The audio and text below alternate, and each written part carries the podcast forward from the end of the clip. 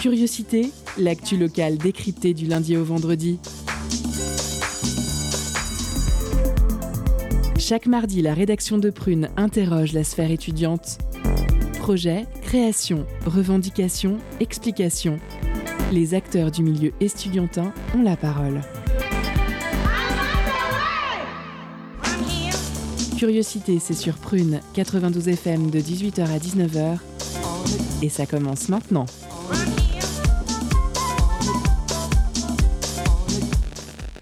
Bonsoir à toutes et tous et bienvenue dans cette nouvelle édition de Curiosité consacrée à la vie étudiante. Au programme de ce mardi 2 novembre, dans l'entretien de cette édition, Antoine échangera avec la technicienne et assistante ingénieure Hélène Marek, qui viendra parler de son activité au sein du laboratoire des génies des procédés environnement alimentaire, autrement appelé GPA, basé à Saint-Nazaire. Bonsoir Madame Marek.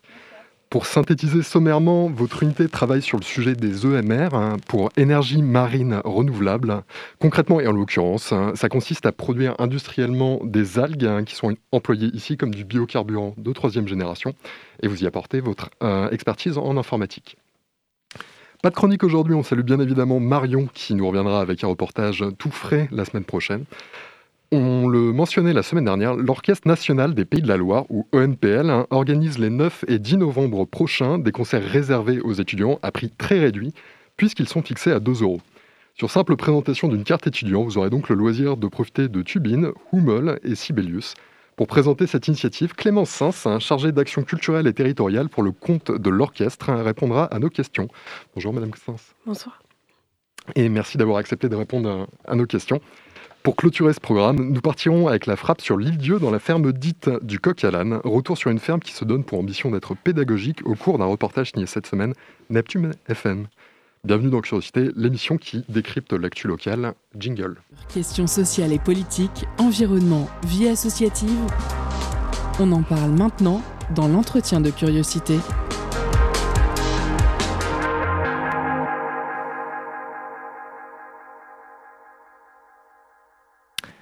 Bonsoir auditrices et auditeurs de Curiosité. Aujourd'hui dans l'entretien de l'émission, nous recevons Hélène Marek, assistante ingénieure en instrumentation scientifique au laboratoire Génie des procédés environnement agroalimentaire, GEPEA, qui constitue un des sept laboratoires attachés à Polytech Nantes et basé à Saint-Nazaire.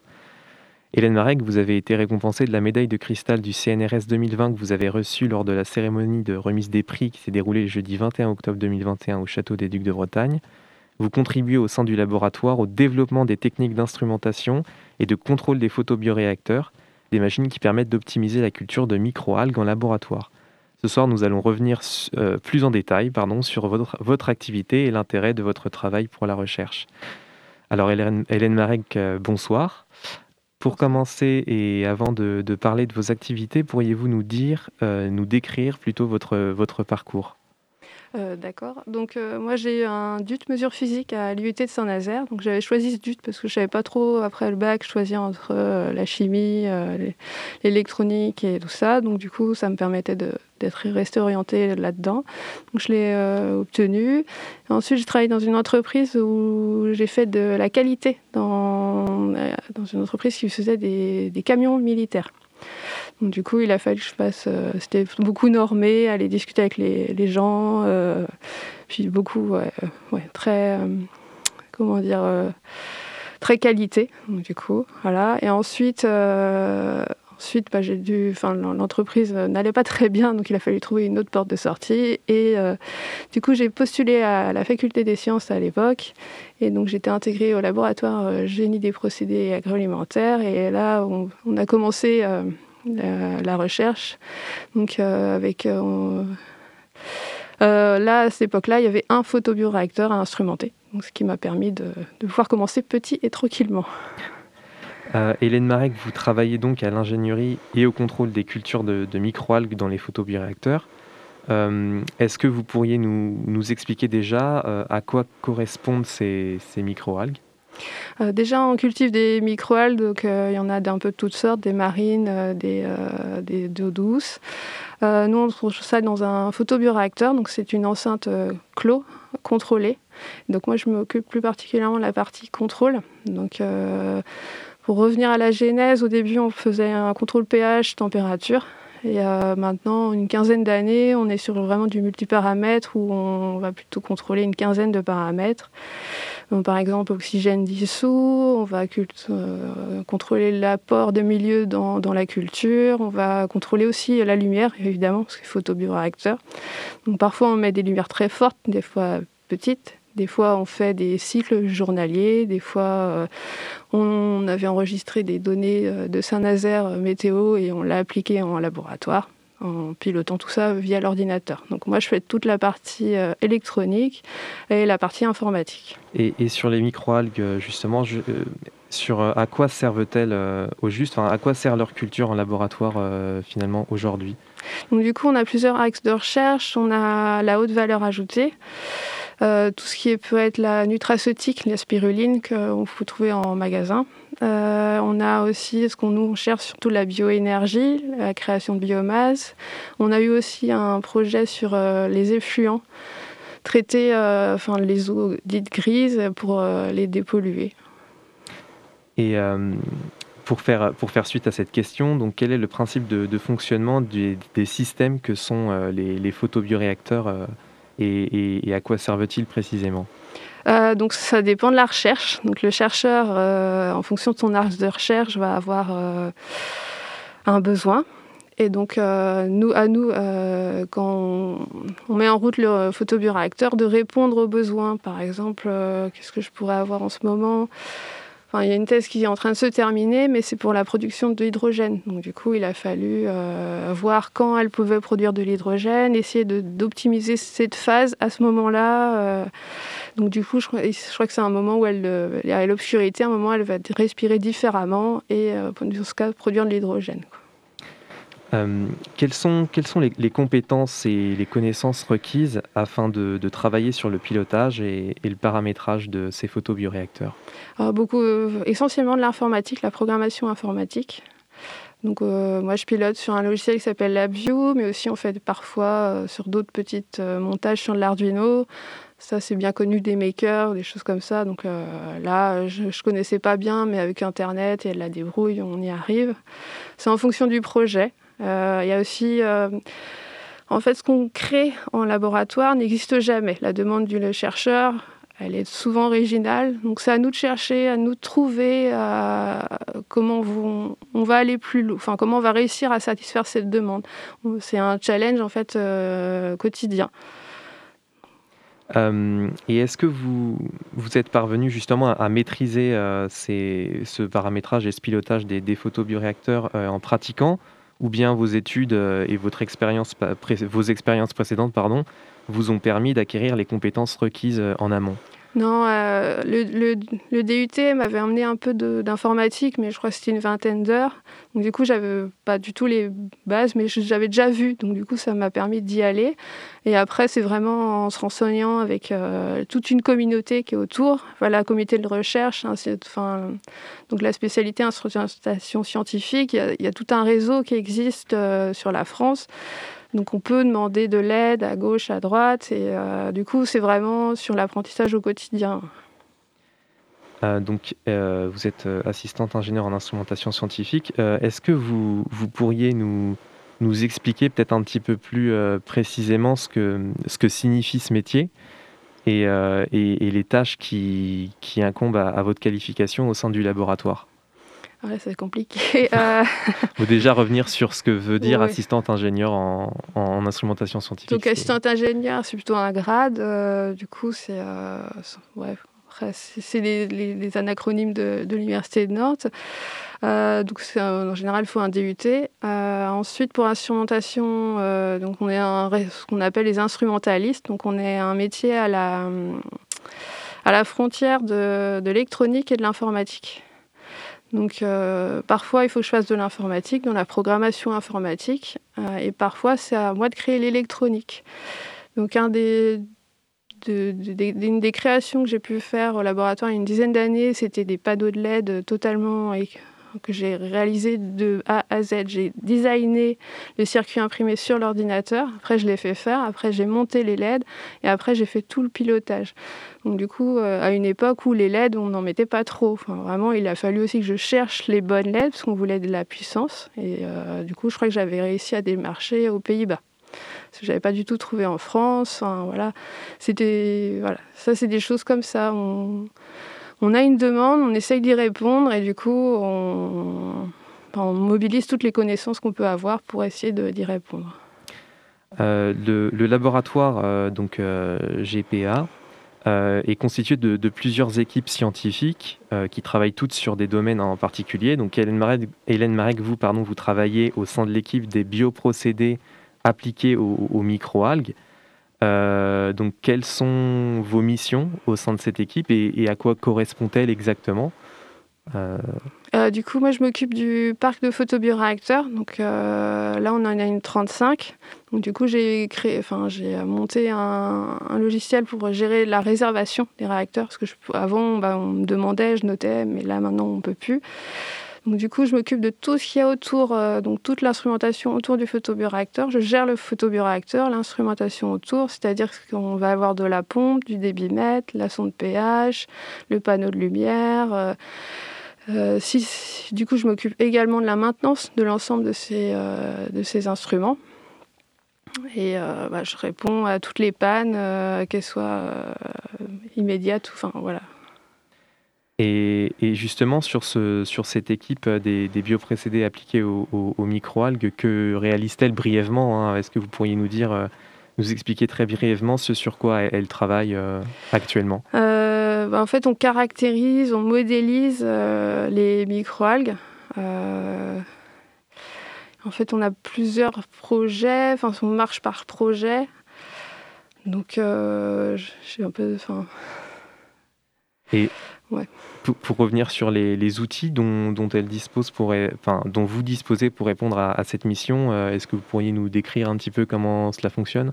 C'est-à-dire par outils euh euh, Les outils qui sont, les outils technologiques qui sont utilisés, que vous utilisez pour établir votre bah, votre, activité. Tout en fait, ça va être tous les capteurs. Donc, on va avoir donc capteur CO2, enfin un capteur, tout ce qui est spectrophotomètre, enfin euh, moi, je vais être très orientée sur les capteurs. Donc, du coup, il y a une, veille technologique euh, qu'on se doit de suivre pour essayer de voir, euh, pour avoir le, quelque chose de plus pointu possible. D'accord. Et, ces capteurs, justement, ils vont servir à quoi au, juste dans, la, dans la culture des... À suivre des, des paramètres en direct. Parce qu'on peut faire soit un suivi de enfin, soit un suivi des paramètres en direct, donc dans la culture in situ, soit faire des prélèvements et aller après, on a un laboratoire d'analyse avec des collègues qui travaillent là-dedans. Et du coup, ils vont analyser des choses euh, hors ligne. D'accord. Euh, pour que nos, auditeurs peut-être puissent se faire une image un petit peu plus précise de vos activités de recherche, est-ce que vous pourriez nous décrire, par exemple, à quoi ressemble votre environnement de travail et, le déroulement d'une de vos journées de, de travail, par exemple? Euh, l'environnement de travail. Donc du coup, ce sont des salles qui sont équipées de photobioréacteurs. Autour des photobioréacteurs, il y a donc le PC, c'est un des éléments centraux. Euh, de là, euh, est relié soit par une carte d'acquisition, soit par des ports série, tout un protocole de communication entre le PC et les instruments.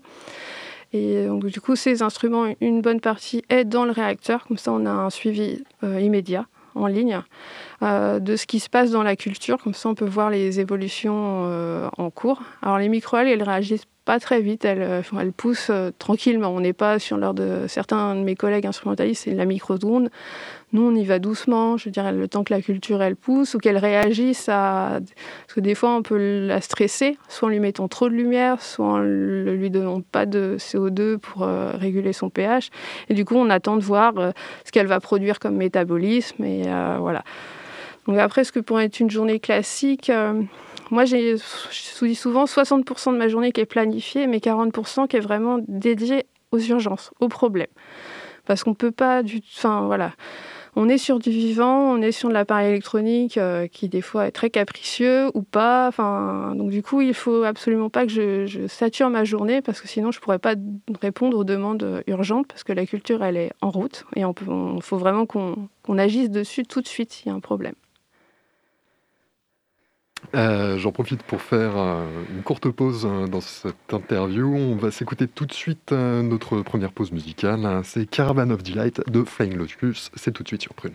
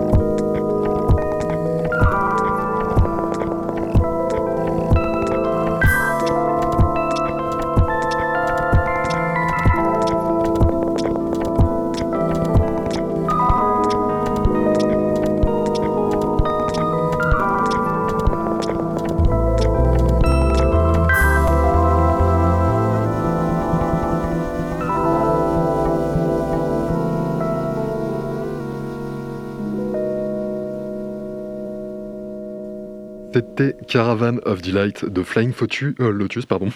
On retourne à notre entretien avec Hélène Marek. Pour les auditoristes qui viendraient de nous rejoindre, je rappelle que vous êtes technicienne et assistante ingénieure au laboratoire des génies des procédés environnement alimentaire, autrement appelé GPA de Saint-Nazaire.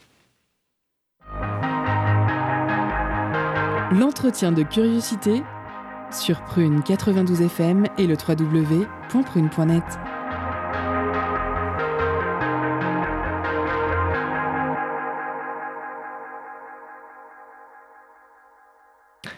Bonsoir, vous êtes bien sûr Prune. Pour les auditeurs qui nous, rejoindraient maintenant, donc nous sommes en direct avec Hélène Marek, qui est assistante ingénieure en instrumentation scientifique au laboratoire GPEA, GEPEA pardon, et qui contribue au développement des techniques d'instrumentation et de contrôle des photobioréacteurs.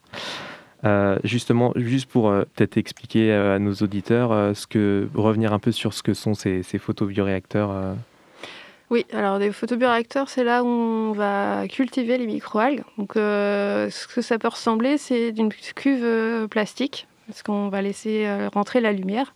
Donc on a différentes géométries, on en a des, on va dire, rectangles, de, où euh, du coup on voit le bain de microalgues. À l'arrière, euh, la lumière arrive par le devant, là où c'est la face dite éclairée et transparente. Et à l'arrière, on aura une plaque inox avec laquelle on va réussir à réguler la température. Donc on a des, des géométries euh, rectangulaires. On en a une qui s'appelle le torique. Donc du coup c'est un cercle avec un, à l'intérieur, donc il y a vraiment la, couronne, où là c'est le réacteur.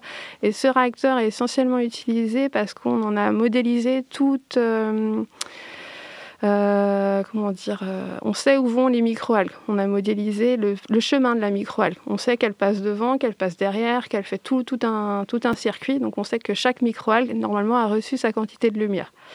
Donc on en a comme ça. Après, on en a dit des tubulaires. Donc c'est vraiment des tubes. On éclaire sur les côtés et on fait buller euh, l'air et le CO2 euh, par le dessous pour faire l'agitation. Donc du coup, nous au laboratoire, on travaille que sur des éléments de recherche. Donc on est sur des, des, réacteurs dits à 1 litre. Et, mais le laboratoire a créé une unité mixte de service qui s'appelle AlgoSolist, où là on, a des réacteurs dits pré-industriels. Donc c'est à peu près les mêmes géométries, mais sauf qu'on va plutôt dans l'ordre d'une centaine de litres pour certains et voire même 1000 litres pour d'autres. voilà, c'est Mais moi, sur, le, sur mon activité, je suis vraiment dans le, dans le labo recherche, donc du coup, je suis sur, le, sur un litre en général. Euh, quelles, ont, alors, quelles ont été les, évolutions majeures dans votre mission depuis que vous travaillez au sein du laboratoire euh, du, des génies des procédés? Ah, L'évolution majeure, c'est d'être passé de un réacteur à une trentaine et d'avoir fait, euh, de passer du contrôle, euh, un, deux, enfin, contrôle de deux paramètres. Au début, c'était déjà pas mal. Enfin, voilà, quand on débute dans le métier, qu'on connaît pas trop. Euh. et là, sur un réacteur classique, on est sur une dizaine de paramètres en tout. Et on analyse maintenant même euh, le gaz qui sort du réacteur, parce qu'on injecte de l'air et du CO2. Le CO2 pour réguler euh, la culture en niveau pH, l'air aussi parce qu'elle a besoin d'azote. Et aussi, on va donc du coup, on analyse ce qu'on dit les fractions gazeuses, donc le, gaz qui a été euh, créé par la microalgue avec des appareils d'analyse gaz on va, je vais aussi récupérer le signal euh, sur l'ordinateur et parfois on fait des calculs en, direct pour savoir euh, où on en est dans la culture. Euh, donc justement, cette médaille de cristal du CNRS qui vous a été remise, donc distingue, pour rappel, distingue les, femmes et les hommes, donc les personnels d'appui à la recherche, qui, donc par leur maîtrise technique et leur sens de l'innovation, contribuent aux côtés des chercheurs et des chercheuses à l'avancée des savoirs et à l'excellence de la recherche. Donc ça, c'est pour la définition un petit peu euh, de, présentation. Euh, pourriez-vous nous dire plus précisément quelles sont les, raisons pour lesquelles vous avez reçu cette distinction et ce que cela représente pour vous? Alors les raisons, euh, je les connais pas. C'est mon directeur d'unité qui m'a inscrit à ça parce que il,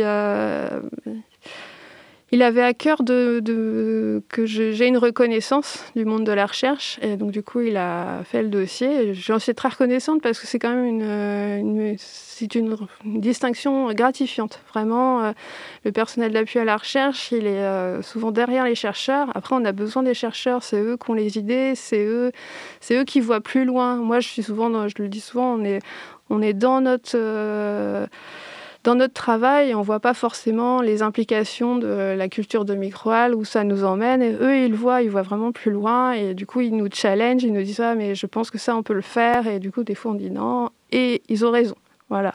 Du coup, quand mon directeur d'unité euh, a souhaité euh, euh, que je. Que je sois récompensée quelque part. Il s'est dit que la médaille de cristal, c'est une chose à tenter. Et euh, je pense que ce qui est. Pourquoi j'ai été euh, reconnue, c'est parce que euh, je m'arrête pas. Enfin, je cherche toujours une solution. Enfin, je. J'essaye de garder ma motivation aussi, enfin, et rester dans l'innovation. Et justement, est-ce que vous pourriez nous dire en, fait en quoi vous aidez les chercheurs, sur quelles problématiques ils peuvent être confrontés et sur lesquelles vous, vous pouvez peut-être les, les aider par moment en fait? Ouais, en ça va être peu caricatural, mais ils sont vraiment dans la recherche, dans, leur, euh, dans les idées, dans... C'est les têtes pensantes et euh, enfin, souvent ils voient pas comment faire euh, l'installation du réacteur ou comment on va le monter mécaniquement. Et, et là on est là parce que bah, nous on est dans, dans, dans, la réalité du terrain. Du coup on a des automatismes qu'ils n'ont pas et du coup on voit, on voit ces choses-là. On est plus... voilà. Euh, et, justement, vous, vous aidez aussi à la conception justement des, des, systèmes et des photobioréacteurs. Est-ce que vous pourriez nous dire par exemple un exemple d'un système que vous auriez développé euh, récemment ou dans votre, euh, depuis que vous êtes au GEPA Alors la conception, c'est pas moi qui l'a fait, je l'ai fait avec un collègue qui fait de la mécanique. Et donc du coup, on a un binôme en fait. le chercheur a besoin, par exemple, la dernière chose, c'était des réacteurs plus petits pour qu'on puisse faire euh, six fois la même culture euh, pour pouvoir les faire une comparaison. du coup, il a fallu réfléchir à un réacteur petit. Là, il fait à peu près 30 millilitres. Euh, donc du coup, on a vu, moi j'ai vu ça avec mon collègue mécanicien sur les contraintes, sur comment faire l'approvisionnement de, de matière. Euh, par contre, sur le dernier point, c'est qu'on euh, avait un gros souci de démontage sur ce réacteur, parce qu'il était vraiment petit et compliqué à mettre en place. Et euh, moi, je venais de me former à l'impression 3D, donc j'ai designé tout le support qui permet qu'il tienne debout et qu'on puisse l'enlever facilement. Et ouais, voilà. D'accord. il, y a deux semaines, nous avions reçu, nous avions accueilli, pardon, au sein de l'émission, une journaliste en résidence à la Faculté des sciences et techniques à Nantes. Euh, avec qui nous étions revenus sur euh, la, place des femmes dans les métiers scientifiques et de l'ingénierie en, particulier. Et plusieurs chiffres et études démontraient qu'il y avait euh, effectivement une forte disparité entre les deux, entre, les, entre les deux avec encore aujourd'hui moins de femmes qui sont présentes dans ces secteurs professionnels.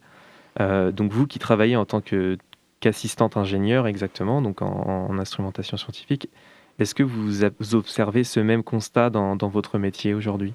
Euh, oui, euh, au niveau de l'instrumentation scientifique, essentiellement, quand je rencontre des collègues d'autres universités ou d'autres organismes comme le CNRS, euh, je suis souvent la seule fille. Ouais.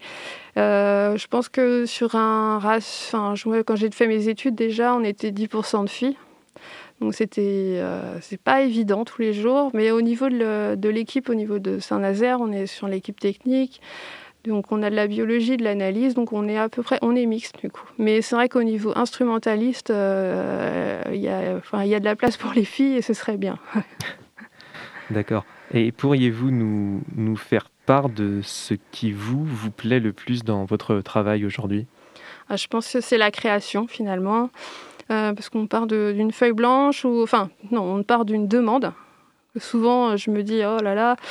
Et euh, non, je me challenge et j'arrive à créer quelque chose. Et y a-t-il des, objectifs ou des projets que vous souhaiteriez réaliser au sein du laboratoire ou dans votre métier en, général euh, à l'avenir? Oui, euh, à l'avenir, j'aimerais qu'on se passe d'ordinateurs proprement dit dans les salles, que les gens aient plus accès de leur PC de, bureau aux paramètres directement. Donc on va y travailler. Et là, ça demande encore une fois de la formation. Il faut vraiment que je me forme régulièrement pour pas être, euh, pour rester dans, dans la, pointe de la recherche.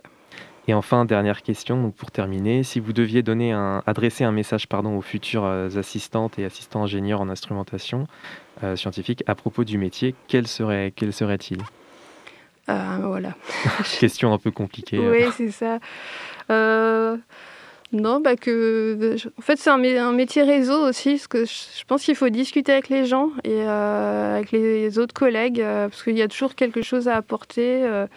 Enfin, moi, cet après-midi, j'avais un souci sur une pompe et j'ai discuté avec mon autre collègue et il me dit Mais pourquoi tu fais pas ça? Ben oui, pourquoi? Je ne sais pas. Enfin, voilà, c'est vraiment de, de, rester ouvert, quoi. D'accord. Merci beaucoup, Hélène Marek, pour avoir accepté de répondre à cette interview. Bah, merci à vous. Merci beaucoup, Madame Marek. Bon retour sur Saint-Nazaire cette émission. Euh, deuxième courte pause musicale avec euh, Holy Terrain de FKA Twigs, euh, avec en featuring Future, et on enchaînera sur la pause cadeau en compagnie de Julien.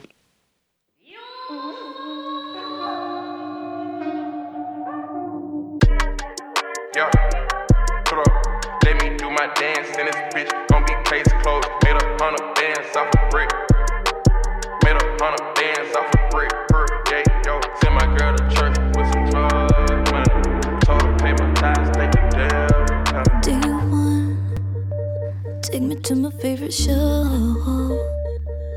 Day two. Hold my hand and pull me close. Next to me, kiss my cheek, cause sunny days. Day three, take me to a deep river. Still a kiss when I'm lost in the mist. Will you still be there for me? Once I'm yours to obtain. What's my fruits of a taking?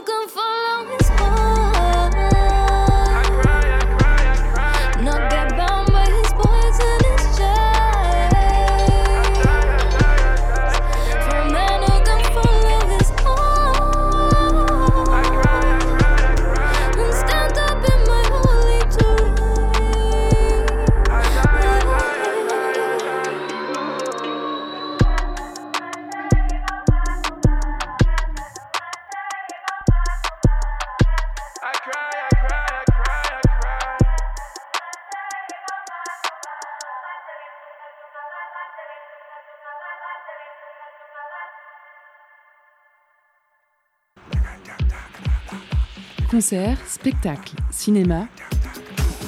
Tout de suite, Prune comble ta soif de culture avec la pause cadeau.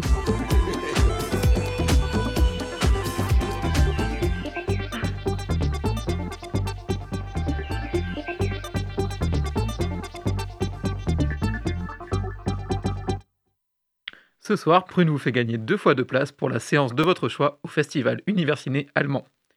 Universiné, c'est quatre festivals organisés par l'Université de Nantes, chacun dédié au cinéma d'un pays étranger.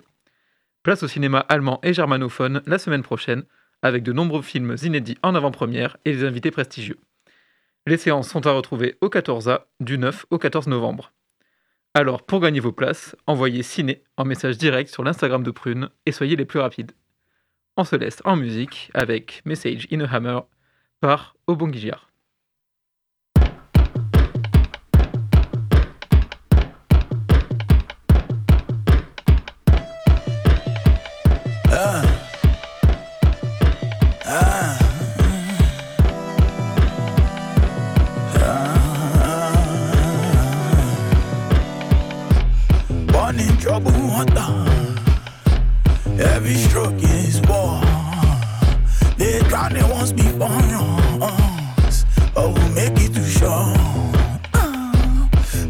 His hammer is coming down on you.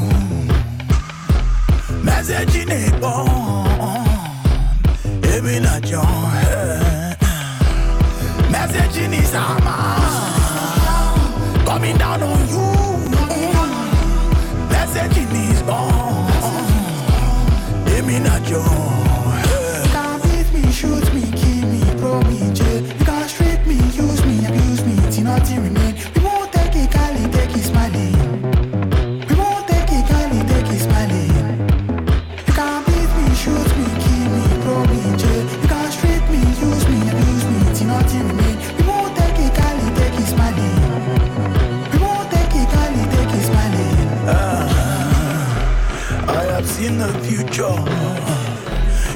The future we want.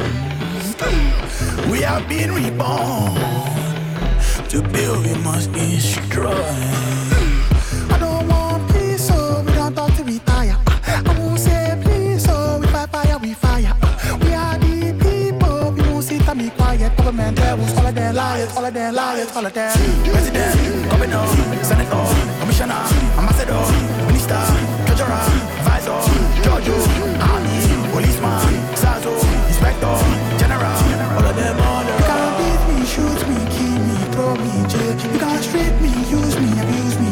We won't take it, Cali, take it, smiling.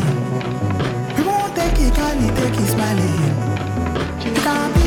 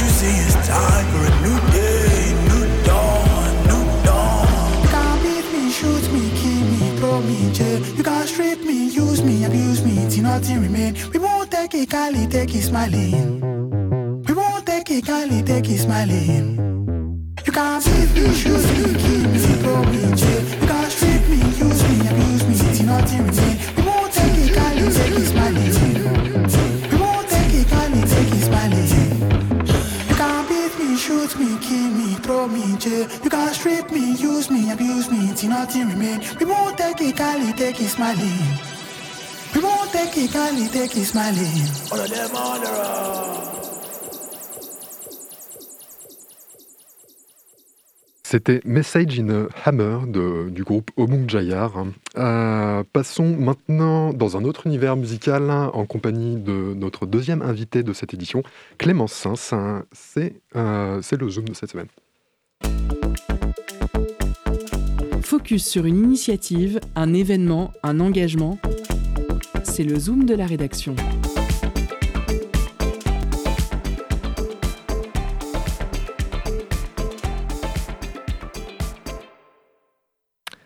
Bonsoir à toutes et à tous, auditrices et auditeurs de Curiosité. Ce soir, dans le focus de l'émission, nous revenons avec notre invité sur le concert réservé aux étudiants proposé par l'Orchestre national des Pays de la Loire, donc l'ONPL, et qui aura lieu la semaine prochaine à Nantes, le 9 novembre, à la Cité des Congrès.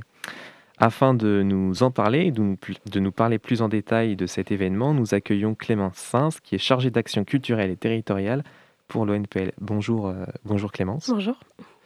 Euh, donc pour commencer, pourriez-vous euh, déjà revenir sur ce qu'est l'ONPL Oui, alors euh, l'ONPL, c'est l'Orchestre national des Pays de la Loire. C'est un orchestre euh, symphonique. Donc symphonique, ça veut dire que tous les pupitres euh, d'instruments sont représentés. C'est un très grand orchestre. Il y a 98 musiciens qui sont tous des musiciens professionnels. Donc c'est un orchestre composé de musiciens qui ont passé un concours pour, entrer dans l'orchestre, comme on passerait un entretien pour avoir un emploi. Euh, et donc qui euh, joue un répertoire classique. Donc musique classique, ça va euh, de la musique du XVIIe siècle à nos jours. Donc on, a, on peut jouer du Mozart comme du Beethoven, comme du Debussy, qui est la musique du, du, du début du XXe siècle, mais aussi des compositeurs contemporains qui sont encore vivants aujourd'hui. Voilà. Euh, Est-ce que vous pourriez nous dire, question très simple finalement, depuis combien d'années cet orchestre existe On fête les 50 ans cette année, justement. Il a été créé en 1971. Euh, donc ça fait voilà, 50 ans euh, que l'orchestre euh, joue de la musique pour toute la région des Pays de la Loire. Et depuis combien d'années euh, l'initiative euh, de ce concert étudiant euh, existe-t-elle? Alors je pourrais pas le dire avec exactitude parce que moi ça fait voilà, deux ans que je travaille ici, mais si mes souvenirs sont bons, ça fait une bonne dizaine, voire quinzaine, d'années que ce concert réservé aux étudiants existe. Et donc c'est un, peu un rituel. Voilà, ça a lieu une fois par an et on, essaye de le faire tous les ans. Donc sauf l'an dernier, ça n'a pas été possible à cause du contexte sanitaire. Mais voilà, là on, on sera très heureux de retrouver les étudiants pour cet événement dans nos salles euh, la semaine prochaine. Euh, donc justement, au premier abord, les, les- donc les concertos, les suites, les symphonies qui sont affiliées aux périodes baroques, classiques et, et romantiques Mhm. euh, ne semblent pas forcément être les genres musicaux euh, les plus écoutés par un jeune public aujourd'hui. Donc ainsi, pourquoi ce, en fait, pourquoi ce concert est-il destiné aux étudiants? Euh, Et, d'ailleurs, on remarque justement que le, prix du concert est très abordable. Donc quel est l'objectif euh, Quel est son objectif euh, en quelque sorte?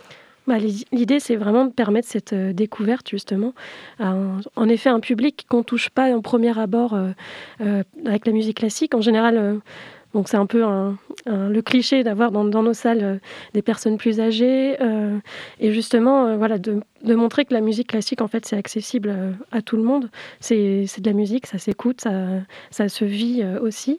Et justement, ce tarif à 2 euros qui est unique pour ce concert, c'est l'idée, c'est justement, allez-y, poussez les portes. Euh, voilà, ça, coûte presque rien, on va dire, de, venir écouter un orchestre symphonique, de vivre cette expérience et euh, voilà, de revenir ensuite dans nos salles.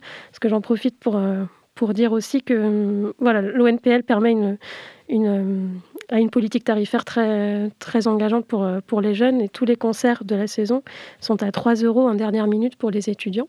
Donc voilà, c'est une politique aussi qu'on mène euh, sur tous nos concerts euh, toute la saison.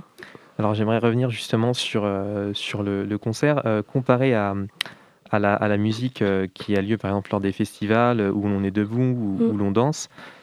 Quelle différence y a-t-il à écouter un orchestre assis? Qu'est-ce que cela change au niveau de l'écoute, d'être assis et, et d'écouter un, un ensemble Alors, je vais dire la principale différence, c'est que on est sur de la musique acoustique, donc il n'y a pas de micro. Euh, et en fait, c'est des instruments euh, qui sont euh, dans des matières, dans du bois, en métal, en cuivre, avec des cordes. Voilà, il y a quelque chose avec la matière. Et justement, ce, qui, ce que nous on met en valeur, c'est ce côté acoustique, ces vibrations que, que le public va ressentir directement. On a vraiment cette sensation un peu physique aussi quand, quand on est dans la salle. Euh, voilà, le côté assis, c'est vrai que c'est pas forcément une musique euh, sur laquelle on va se lever et se mettre à danser, même si certaines, euh, certaines œuvres pourraient, pourraient inviter certaines personnes à le faire. Mais, mais voilà, c'est la principale différence, je veux dire, c'est le- ce côté musique vivante, quoi.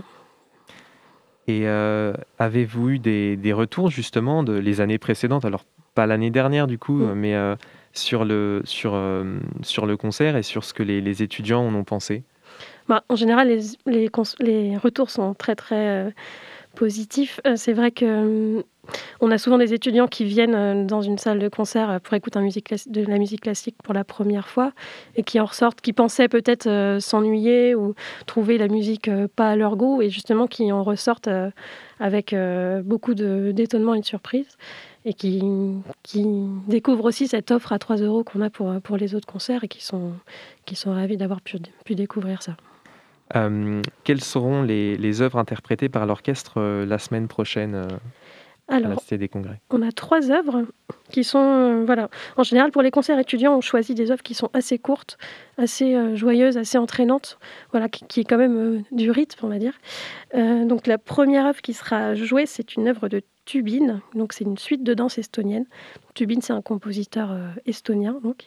Donc là, c'est des, des danses, donc c'est un côté euh, assez. euh, il a voulu, voilà, mettre en musique des danses traditionnelles estoniennes, côté un peu euh, euh, vivant, euh, sautillant, dansant, assez joyeux, une atmosphère un peu de fête. On aura un concerto pour trompette de Hummel, donc c'est un compositeur autrichien. Et donc là, c'est un peu la, la star de la soirée, on va dire, c'est euh, la trompettiste Lucienne Renaudin-Vary qui l'interprétera. Donc concerto, ça veut dire qu'on a un, instrumentiste soliste qui est sur le devant de la scène et l'orchestre qui joue avec lui. Donc là, c'est la trompette en l'occurrence. Et donc avec la trompettiste Lucienne Renaudin-Vary, qui est une jeune artiste qui a 22 ans, euh, qui est une, artiste en plus qui vient de Nantes. Donc voilà, c'est euh, un peu l'œuvre phare de la soirée, on va dire, pour écouter le, timbre assez clinquant, brillant, solennel de la trompette.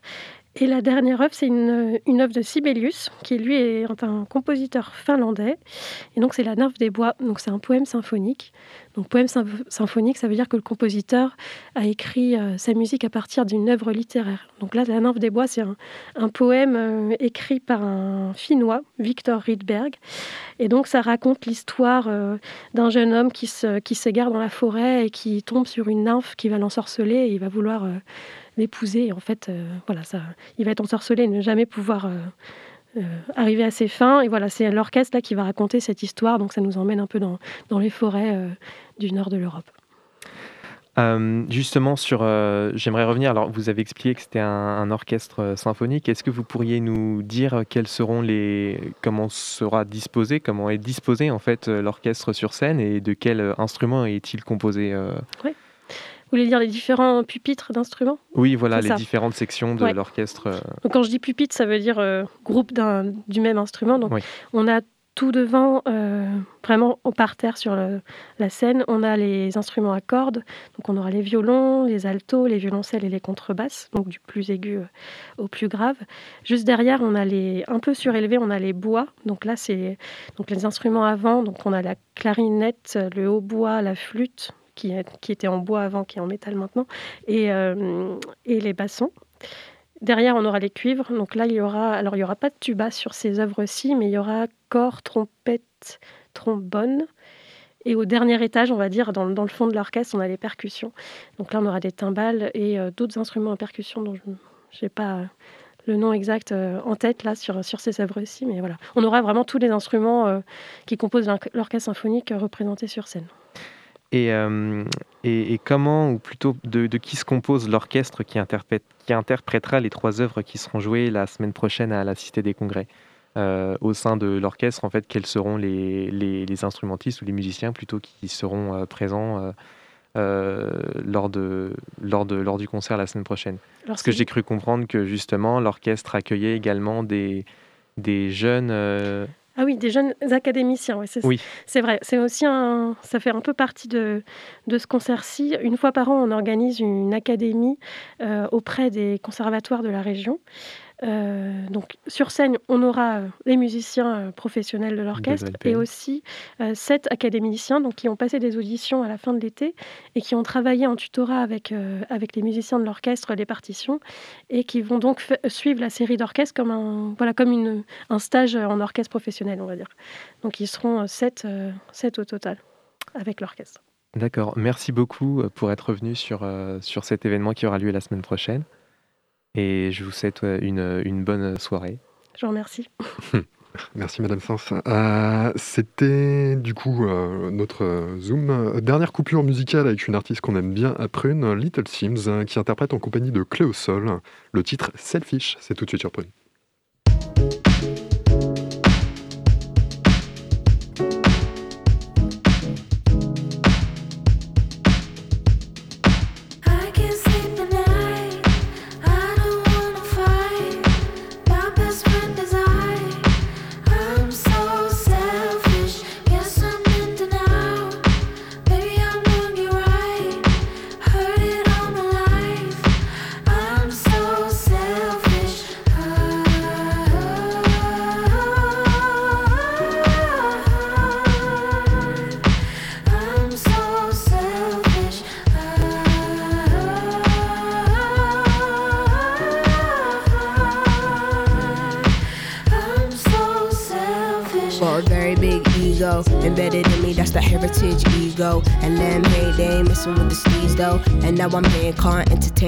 bummy niggas. Need my nigga fresh in a tuxedo. Me and my Luke Cage steady blowing weed smoke. I'm a woman who can teach you a little something about class. Diamonds will forever be a girl's best friend. Everything's imperative for the way I live. I know it's material, but not irrelevant. All this here is worked for, not inherited. Told myself I rate my niggas up and never did. Self loving, need more self loving. That's how it goes. They wanna know you when you're buzzing. The first things first, number one, I'm priority. Call it what you want, doesn't phase, doesn't bother me, honestly. I can't sleep.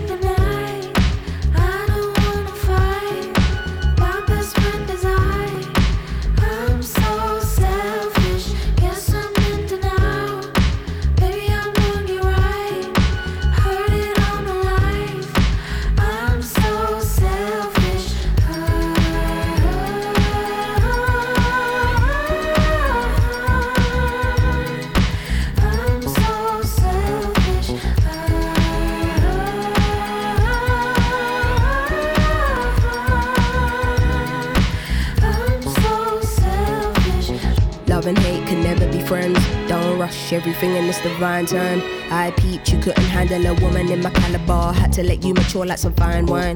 Yeah.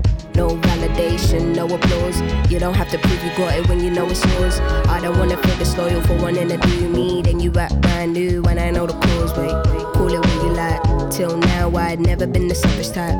Till now, I'd never told nobody no. Don't get it twisted, this shit didn't happen overnight. Still, if your life is amazing when you get to fear, can't be concerned about what they're saying up there. I make it clear, don't be in and out about what you hear. They say I always get what I want and it isn't fair, but life isn't fair. Go. I can't sleep best friend is I. I'm so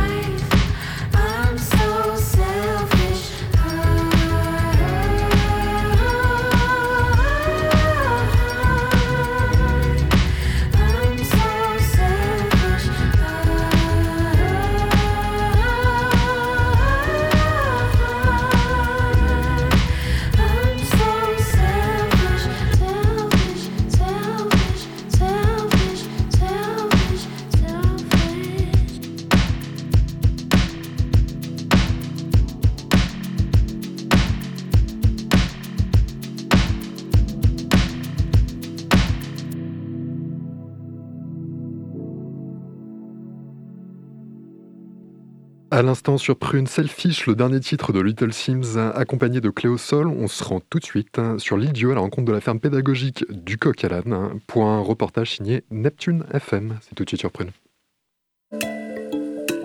Pensée locale, un enjeu de société. Une émission des radios associatives des Pays de la Loire. Actuellement sur l'île Dieu, une petite dizaine d'exploitations agricoles se partagent 50 des 3300 hectares de la surface totale de l'île, soit 3% du territoire au lieu de 1100 hectares en 1950. C'est en fin 2018 que Lionel Arnaud s'est lancé dans la vente et la production de poulets bio. La ferme du Coq à l'âne, c'est aussi une ferme pédagogique. La ferme du coq à l'âne, euh, c'est parce que euh, c'est les expressions euh, de, de la vie de tous les jours, mais c'est aussi parce que j'ai plusieurs activités et c'est aussi que je suis passée de conseillère de vente à agricultrice. D'ailleurs, comment tu es passée de conseillère de vente à agricultrice? Quel, quel a été le déclic? Ah, le déclic, c'est que vendre du Roundup, euh, ça me posait des problèmes de conscience. Donc voilà, je voulais, je voulais vivre en étant en harmonie avec moi-même et euh, bon, tout un tas de choses, euh, tout un tas de choses de la vie. Et, et j'ai voulu euh, choisir mon métier, choisir mon éthique. Et puis, enfin, c'était tout un cheminement en fait. C'est la petite goutte d'eau qui a fait déborder le vase, on va dire. Élevage de poulets, tu fais tout de A à Z? Je fais pas les poussins. Je fais venir mes poussins un jour euh, d'un couvoir, donc euh, voilà, et, euh, et je les élève pendant 3-4 mois. Je les abats sur place, je les commercialise sur place. Ces ventes de poulets se font sur place ou tu les vends ailleurs sur l'île Dieu Je les vends que à la ferme. Voilà, les gens viennent comme ça se rendent compte comment sont élevés les animaux, comment on travaille. Comment que ça se passe pour les déchets? Les fientes que font les poules, euh, ça tu peux les, les- les mettre dans ton compost parce que c'est plein d'azote, c'est super bon pour le jardin. hein. Ça, euh, c'est mondialement connu. Pour l'élevage, euh, comme c'est plus conséquent, et je les mets à composter chez un maraîcher bio. Un maraîcher bio de l'île Dieu ou du continent? Non, de l'île Dieu, on essaye de faire tout en circuit court quand même. Mais ce qu'ils font euh, sur les parcours, ça, ça se dissout tout seul.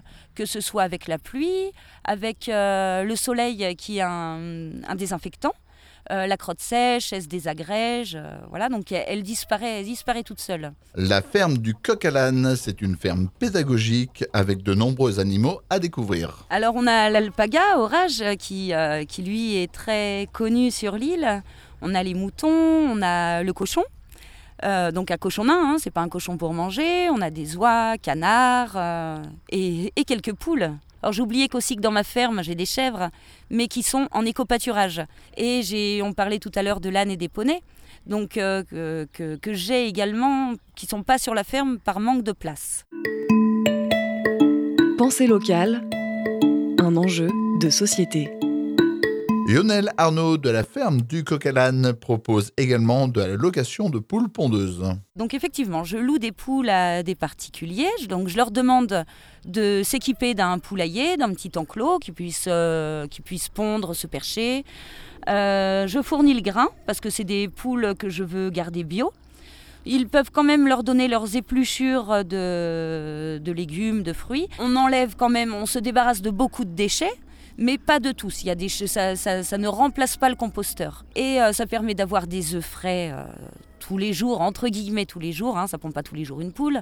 Et puis, ben voilà, comme on disait, de faire baisser la, la poubelle de table. Tu vends, on a bien compris, tes poules, mais par contre les œufs, est-ce que tu les vends également?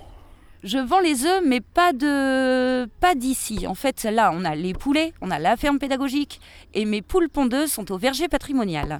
Donc mes poules pondeuses sont au verger. J'ai 34 poules pondeuses là-bas qui nettoient le verger. Donc euh, c'est tout un ensemble de choses. Moi, je m'en occupe, je ramasse les œufs, et elle, elle s'occupe du verger, en complément avec euh, bien sûr euh, les croqueurs de pommes et, et la mairie. Est-ce que tu as des futures envies pour cette ferme ou la ferme pédagogique? Je veux pas forcément faire euh, plus de production euh, de poulets, mais j'aimerais bien avoir ouais, plus d'animaux. euh, j'aimerais bien avoir une compagne pour orage. J'aimerais bien avoir euh, enfin, voilà, d'autres animaux. Il y a des petites chèvres que je trouve sympas. euh. Lionel, pour toi, l'expression bête comme une poule est-elle exacte? Bah, absolument pas en fait. Ça a une vie sociale, ça a un langage. Vous pouvez demander au coq qui voudrait m'échapper. Merci Lionel. Mais de rien, merci à vous d'être venu. La ferme du coq à l'âne, c'est au 129 rue de Kerdoucet sur l'île Dieu. Laurent, Radio Néptune FM, l'île Dieu. C'était Pensée locale, un enjeu de société. Une émission de la Frappe, la Fédération des radios associatives en Pays de la Loire. C'est déjà la fin de cette émission de Curiosité. Pour rappel, le concert de l'ONPL du 9 novembre prochain se tiendra à la Cité des Congrès à 20h. Ce concert sera, les, les places de ce concert seront vendues 2 euros en ligne sur le site de l'ONPL. Et, celui-ci sera présenté par un médiateur qui introduira les œuvres jouées au public. Si vous avez manqué un bout d'émission ou si vous voulez la réécouter, notez que celle-ci est disponible en podcast sur le site prune.net. On vous laisse avec nos camarades de Moog et on se retrouve la semaine prochaine sur Prune, même heure, même fréquence. Prenez soin de vous.